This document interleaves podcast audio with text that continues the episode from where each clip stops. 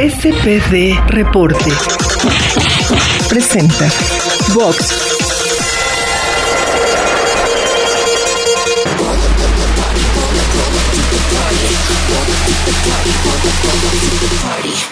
Bienvenidos una vez más a este tu podcast de boxeo en SPD Reporte. Yo soy Juan Regis y como todas las semanas vamos a estar hablando de boxeo. Lamentablemente hoy mi querido estimado César González Gómez no pudo estar con nosotros. Eh, tiene ahí algunos problemas técnicos en el estado de Tamaulipas, pero bueno, nosotros vamos a,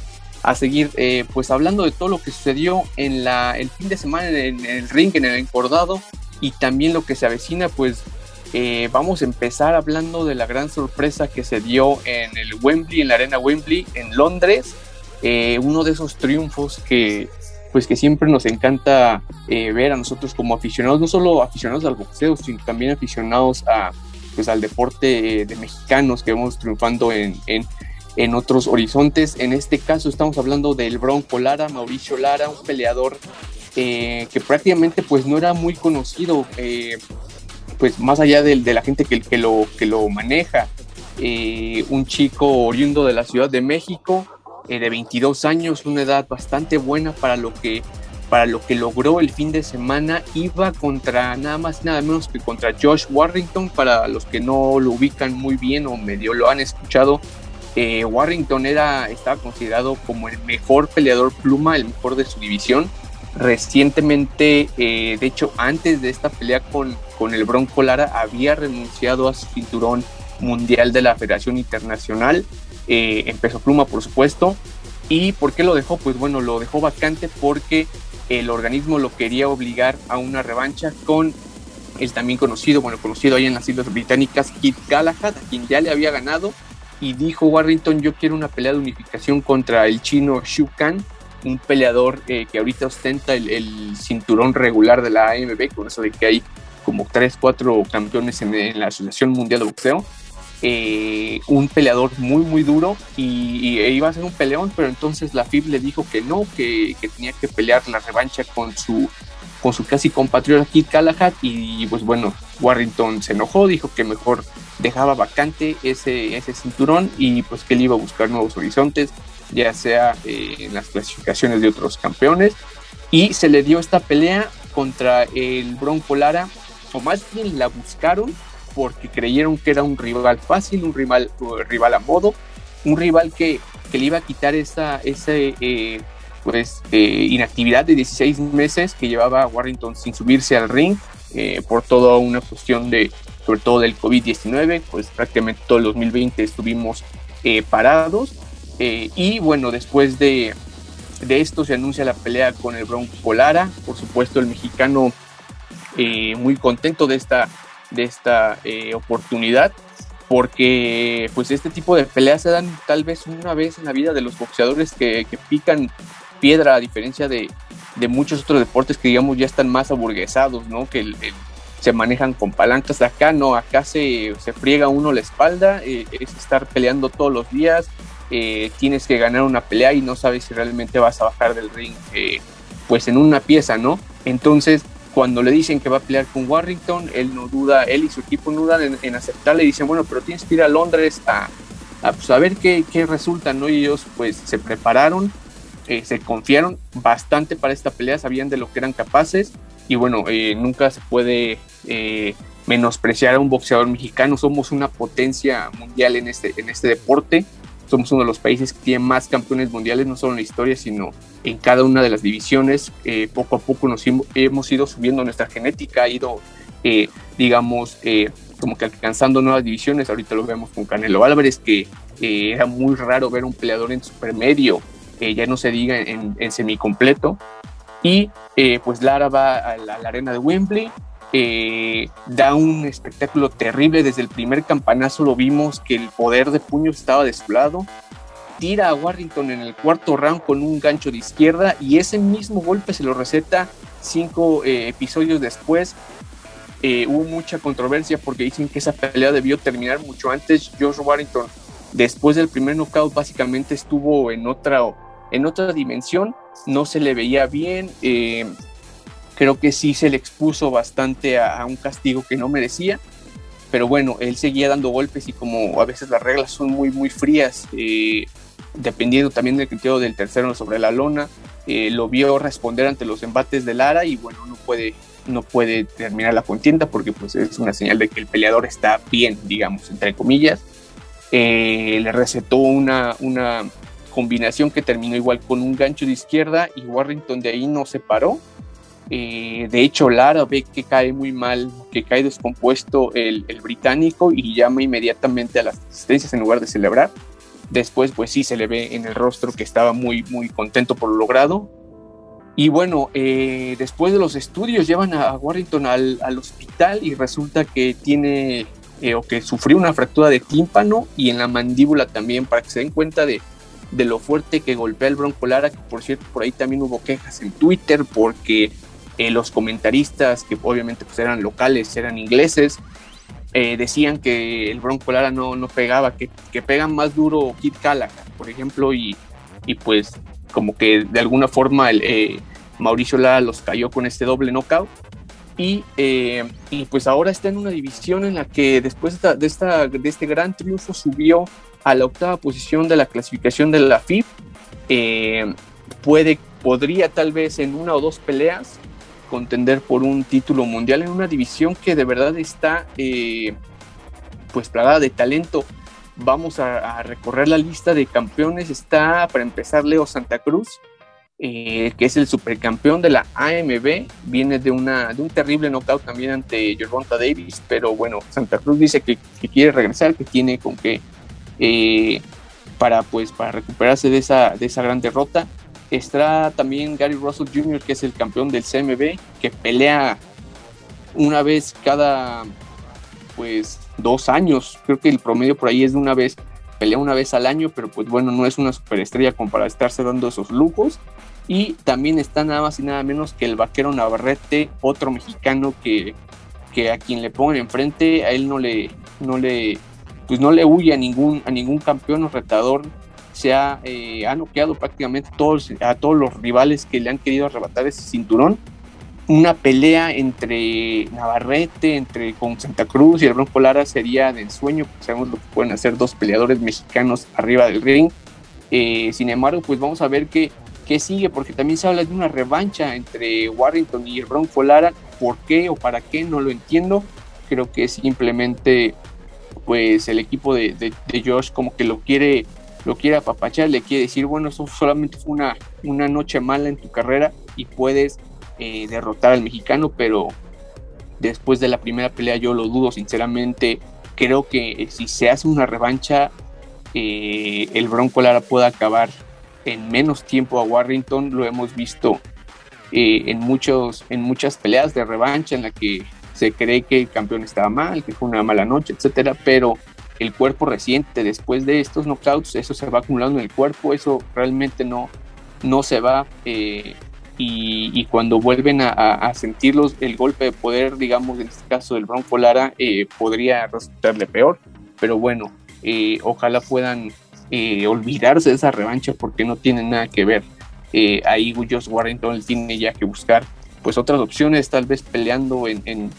las Islas Británicas ante otro clasificado, top 5, perdón, top 10, top 15, algo así, para que pueda, digamos, recuperar su carrera. Y bueno, después de esta sorpresa, vamos a hablar también de la gran decepción que es, eh, o que fue más bien la pelea entre Jojo Díaz y Rakimov, una pelea de la que se esperaba muchísimo más, sobre todo el campeón, o bueno, más bien ex campeón, porque eh, pues para aquellos que no se enteraron, Joseph Díaz perdió el cinturón, su cinturón superpluma de la FIB en la báscula, antes de, subirse al intercambio ya, ya era ex campeón, un chico que ya había sido campeón una división abajo, pero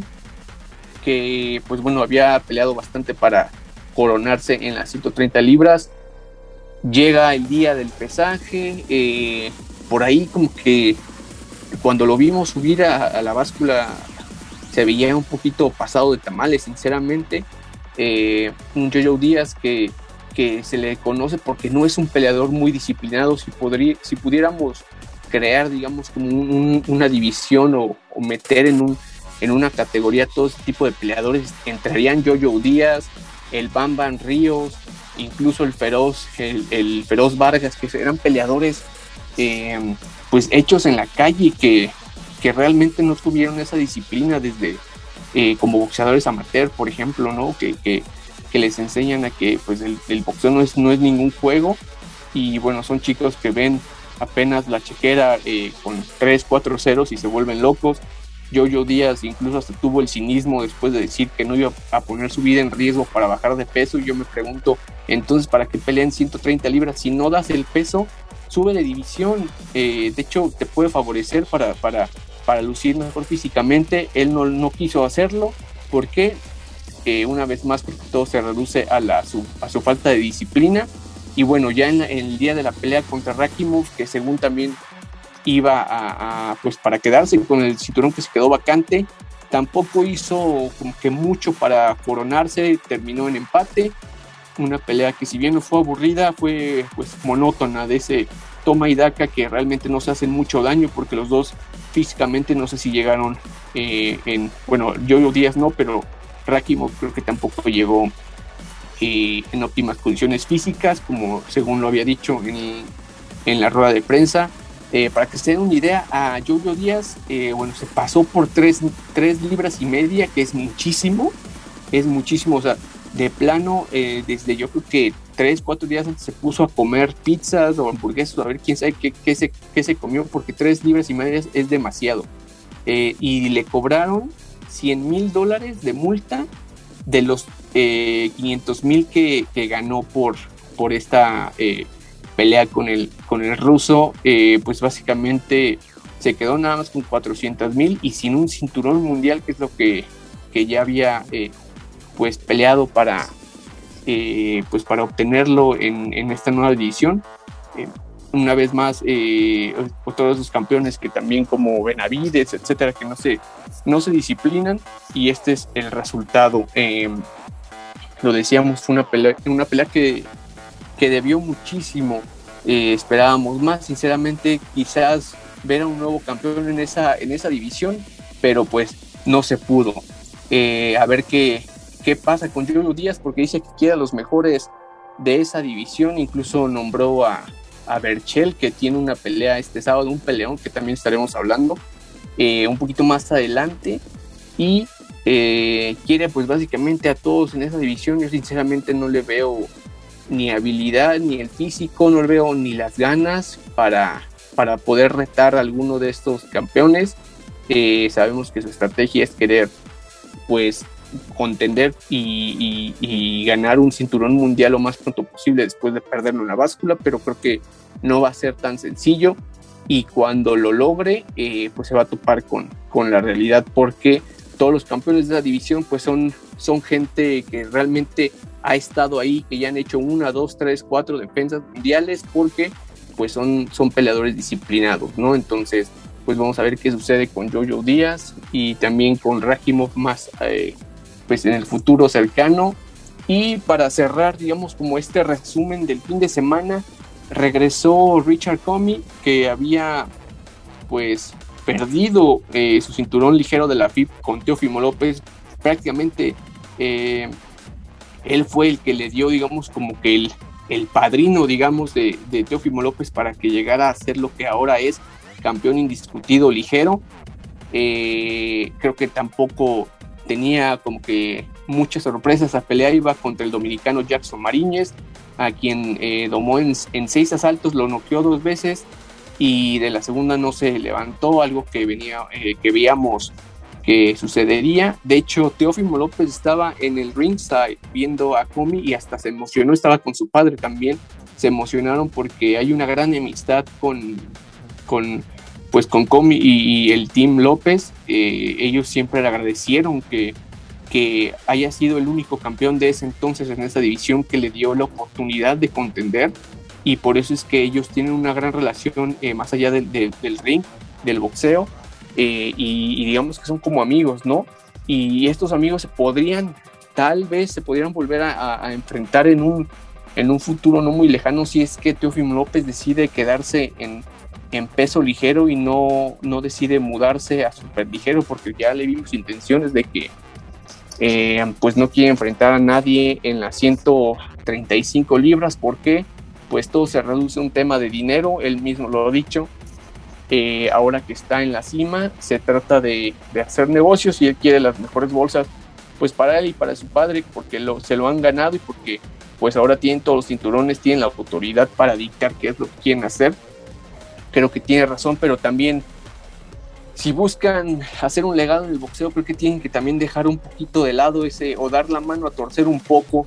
eh, en las cifras en las que piden, que sinceramente a mí se me hacen todavía absurdas. Pedía 10 millones para pelear con, con que es el, campeón mundial del CMB.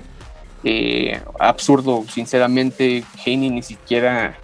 todavía llega a ese estatus, digamos, de, de, los millones, o al menos como para estar pidiendo más allá de 2, 3 millones de dólares para pelear o unificar. Eh, y bueno, eh, regresando con Richard Comey, venía de 14 meses después de haber perdido con Teofimo López. Se vio pues bastante bien, bastante rápido, poderoso. Eh, lo conocíamos, creo que no ha cambiado mucho. Y le alcanzó pues lo mostrado para, para noquear a Mariñez. Y pues vamos a ver, yo creo que a Comey deberían buscarle una pelea contra algún otro campeón en, peso ligero, tal vez contra el propio David Haney, sería un gran una gran pelea, es una, una pelea que creo que para ambos le serviría, tanto a Gini como a Comi, para uno para regresar y el otro para pues tener más currículum para poder enfrentar a rivales de, de, élite en el futuro, porque también se le está pues se le está yendo el, el, año y no vemos a Geni que, que nombra algún rival, eh, son de estos campeones que por lo mismo de que tanto se, se cotizan, pelean una vez al año si es, si es que les va bien y cuando resulta que tienen una pelea importante, eh, por lo mismo de la inactividad, pues terminan eh, perdiendo su título y después ya no, ya no pueden regresar en su carrera. Es, lo le ha pasado a bastantes monarcas en el boxeo y bueno, ojalá que también nos dé mucho de qué hablar esta división. Y bueno, ahora vamos eh, un poquito ya en divisiones más arriba, hablando de, de Canelo. Em, por ahí surgió, bueno, ya había surgido ahí como que el, el pique, digamos, entre los fanáticos y detractores de Canelo y los fanáticos de Andrew Ward, que es este, pues, exboxeador y está retirado. Eh, para aquellos que, que no lo conocen muy bien, pues Andrew Ward se retiró invicto en 32 peleas, tuvo 16 knockouts y conquistó dos divisiones, que son las divisiones en las que básicamente Canelo eh, cobró, como que digamos, todo su reconocimiento en peso medio y supermedio. Eh, y le dijeron que si, que si él regresaba a, o más bien que si él salía del retiro a sus 36 años, podría eh, tal vez competirle a Canelo o no. Y bueno, son de este tipo de, de preguntas, pues tal vez engañosas porque Andrew Ward tendría que estar como que fuera de sus sentidos como para que para regresar al boxeo profesional a los 36 años, que si bien no sufrió tanto maltrato arriba del ring eh, durante su carrera, creo que eh, ya no, no sería lo mismo, aunque él estuviera activo todavía a sus 36 años, sería correr un riesgo muy grande ante Canelo, que, tiene 6 años menos que él, eh, un peleador que ha estado más activo, y bueno, Andrew Ward, siendo Andrew Ward, pues dijo que no hay nadie que le pueda ganar, que incluso si él salía del retiro, Canelo tampoco le ganaría porque él tiene más, más habilidades, porque se sabe mover. Y pues es cierto, es un peleador que, que era, un peleador muy completo, sinceramente. Yo, yo no lo veo en, sobre todo la prensa estadounidense, eh, y esto tendría que también debatirlo con, con, mi estimado César González Gómez cuando, cuando ya regrese acá para grabar con nosotros. Pero Andrew Ward se me hace pues un peleador que sí fue invicto, eh, bueno, campeón en dos divisiones, pero tampoco lo veo como la gran, el gran peleador especial que se da cada 100 años, cada, eh, porque así lo pintan, ¿no? Sobre todo, pues la prensa estadounidense suele, suele poner muy arriba a sus campeones. Eh, y, sinceramente eh, creo que tampoco es para tanto. Ha habido pelea, peleadores, creo que mucho más talentosos, pero bueno, el invicto es algo con lo que muchos sueñan. Lo vemos que se convirtió en una obsesión con Mayweather Jr., que no quería perder y por eso es que pues sí llegó a escoger a sus peleadores, a sus rivales, aunque, aunque pues digan que no. Eh, y bueno, eh, repetía Andrew Ward que, que, él es un miembro del Salón de la Fama indiscutido, que ni siquiera lo van a someter a votación por, pues, por todo lo que logró en el boxeo. Y, eh, pero pues bueno, esa es una de las, de las peleas que creo que nos vamos a quedar como imaginándonos porque pues no, no va a suceder, a menos que se haga algún tipo de exhibición o algo así, pero al menos este año no lo creo. Canelo, Canelo tiene en puerta otros planes y hablando de, de esos planes, hoy sale eh, pues una exclusiva con, con TUDN en la, que, en la que dice que no va a pelear en 175, ahorita lo tiene, tiene cerrada esa ventana, para nada quiere subirse a semicompleto,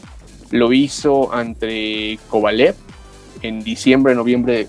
de, perdón, noviembre de 2019, lo vimos que pues prácticamente muy fuerte, muy rápido noqueó al ruso y, y vaya que de qué forma lo hizo. Pero dice que, que Eddie Reynoso le dijo que ya no van a subir a 175 porque dan muchas ventajas y creo que es lo mejor que pueden hacer ahorita, al menos este año, porque también el cuerpo resiente mucho estar subiendo, eh, subiendo y bajando no, no es nada saludable, el cuerpo pues resiente esos cambios y ahorita yo que está muy enfocado en, unificar todos los títulos en supermedio, ya lo habíamos dicho, viene, va contra Yitirim, que no va a haber sorpresa ahí, eh, va contra Mayo en contra Billy Joe Sanders, después septiembre está como que la interrogante de quién va, si es Caleb Plant o, o Benavides o Triple G, y después dice que va a pelear también en diciembre si le da el tiempo, yo creo que, que sí eh, podría pelear eh, en diciembre también de este año y con eso va a tener para unificar la 168, digamos, eh, que todo sale bien para él, eh, suponiendo que todo va a salir bien para él. y ya después de esto, en el 2022, no sabemos qué pueda pasar. Quizás Canelo intente subir a 175, también para ver cómo se mueve esa división, pero creo que también va a esperar a los del eh, de las 160 libras, por ejemplo, Germán Charlo, que podría ser uno de, pues, de los peleadores que, que podría retarlo, para ello tiene que subir, por supuesto. Eh, el propio Golovkin también habían dicho que, que, no le iban a dar ventajas para una trilogía, que si quería la pelea tenía que subir a 168 libras. Yo sinceramente lo dudo. Eh, Golovkin creo que no le conviene para nada estar eh, pues ya a, a, su edad también y creo que tampoco tiene que, probarle nada a, Canelo ni al mundo. Él ha sido uno de los peleadores más dominantes en su división. Eh, ostentaba el récord, ostenta el récord de más defensas mundiales eh, en esa división. Entonces eh, hay muchísimas posibilidades, muchos rivales para Canelo. Eh, que hace bien en no ahorita no pensar en, en otras divisiones, porque lo hemos visto también en el pasado con otros campeones que, a menos que seas Manny, Manny Pacquiao, que podías subir de, de, peso ligero, super ligero a welter, super welter, como lo vimos contra Margarito, y que él mismo dijo, a pesar de que fue una, una tremenda pelea para el filipino, él mismo dijo que no iba a, volver a, a subir a super welter, que de hecho fue pactado, no fueron 154 como tal, me parece que fueron como por ahí de los 152, algo así, pero de todos modos, eh, pues el peleador resiente todo este cambio de, en los pesos, ¿no? Y Canelo ahorita, a pesar de que está en, el punto más alto de su carrera y es todavía su cuerpo, digamos, es todavía joven, no ha, no ha resentido eh, pues muchos, muchos embates, mucho castigo arriba del ring, hace bien en quedarse en 168 libras, porque si repasamos ahorita, digamos, de, de febrero a febrero 2022, esta división de, la, de los semicompletos, pues tenemos eh, a una división que está prácticamente eh, dominada por los peleadores rusos, ¿no? Peleadores rusos invictos, peligrosos, jóvenes sobre todo, no digamos del, pues ya de la edad de Kovalev, que ya él, él había prácticamente dejado pues su legado y, sus mejores tiempos en, la, en las dos peleas que tuvo precisamente con Andrew Ward, que la primera, por cierto, fue muy polémica porque decían que, que le robaron a Kovalev. Em, y en la segunda, pues bueno, ya se vio más el, dominio del estadounidense, tuvo un knockout técnico, pero eh, regresando a la división de los semicompletos, tenemos que en la, en la AMB está Dimitri Bivol, invicto con 17 peleas ganadas, 11 knockouts. Después del CMB, Artur Berteviev, que estos dos son, digamos, como que los más, los más peligrosos de esa división, igual invicto, lleva pues 15 peleas y todas, absolutamente todas han sido por knockout. Entonces, creo que Canelo ahorita no puede estar pensando en, retar a alguno de estos dos de estos dos monstruos porque eh, sería pues meterse el pie en una carrera que, que la han llevado bastante bien. Eh, que Eddie Reynoso ha, sabido ahora ya como manager también no solo entrenador como manager de Canelo o como manager eh, ha sabido llevar, llevar muy bien esta, esta pelea y bueno eh, si repasamos los otros campeones, digamos, como interinos o regulares, eh, creo que tampoco hay mucho, mucho peligro ahí. Pero eh, recientemente Di Reynoso había, había también dicho que, que, solamente se van a concentrar en, en unificar. Es algo que nadie en la historia del boxeo profesional ha hecho. es decir, nadie ha, ha, presumido, ha ostentado, ha conquistado los cuatro cinturones en peso supermedio, que son los, del CMB, de la federación, de la organización y de la asociación, y también de Ring, por supuesto, que cuenta que está en manos de Canelo. Nadie absolutamente lo ha logrado. El más cercano en hacerlo creo que fue eh, eh que obtuvo tres, no mal recuerdo, tres cinturones a lo mucho, pero no se pudo quedar con todos por, por razones del destino. Eh, entonces eso sería un gran hito para, para el mexicano que ya también es, es el primer boxeador campeón latino en toda la historia del boxeo que, ha ganado tres cinturones de ring en diferentes divisiones. Eso también creo que es de aplaudirse. Y bueno, Canelo tiene muy bien hecha hasta ahorita la carrera, decíamos. No creo que vaya a tener sorpresas ante, ante Gildirim. Y creo que lo que todos ansiamos es verlo ante, ante Billy Joe Sanders, que es el peleador que le puede dar más, más batalla arriba del ring. Pero bueno, eh, se nos acabó el tiempo. Ojalá que podamos estar otra vez la próxima semana y ya con, con la compañía de, de, César González Gómez para discutir eso de Andrew Ward, porque luego se me olvidan los temas, los voy a ir apuntando ahí porque son discusiones buenas. Eh, hay que cuestionar todo eso, hay que recordarlo, porque no solamente porque un grupo de, de escritores de boxeo, de tal o, o cuál eh, estado dice que este boxeador es, eh, un próximo eh, o un futuro miembro Salón de la Fama, tenemos que, decir que sí, o tenemos que, estar conformes con eso. ojalá que podamos discutirlo la próxima semana. Y bueno, recordarles que nos pueden seguir como SPD Reporte en las redes sociales, en Instagram, en Facebook, en Twitter, nos pueden encontrar en Spotify, en Anchor eh, denle like, compártanlo y bueno, que, ojalá que nos den eh, más recomendaciones, temas que pueden, que quieren que, toquemos aquí, de debates y, bueno, ojalá este pues podamos seguir escuchándonos por, por medio de las plataformas. A mí me pueden encontrar como el Regis21 en Twitter, por ahí pueden escribir, me pueden eh, pasar artículos también, o si quieren que hablemos de algunas biografías, de películas, sobre boxeo, etcétera, todo eso lo vamos a estar. También ahí tenemos preparado eh, nuevo contenido para todos ustedes. Y pues bueno, recuerden que estamos aquí todos los jueves y ojalá que nos puedan seguir sintonizando y compartiendo este contenido. Recuérdenlo, SPD Reporte, yo soy Juan Regis, hasta la próxima. SPD Reporte. Box